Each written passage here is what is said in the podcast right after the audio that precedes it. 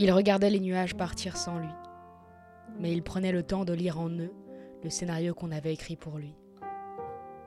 Quand la fin vint, il se leva et commença à faire mentir l'univers.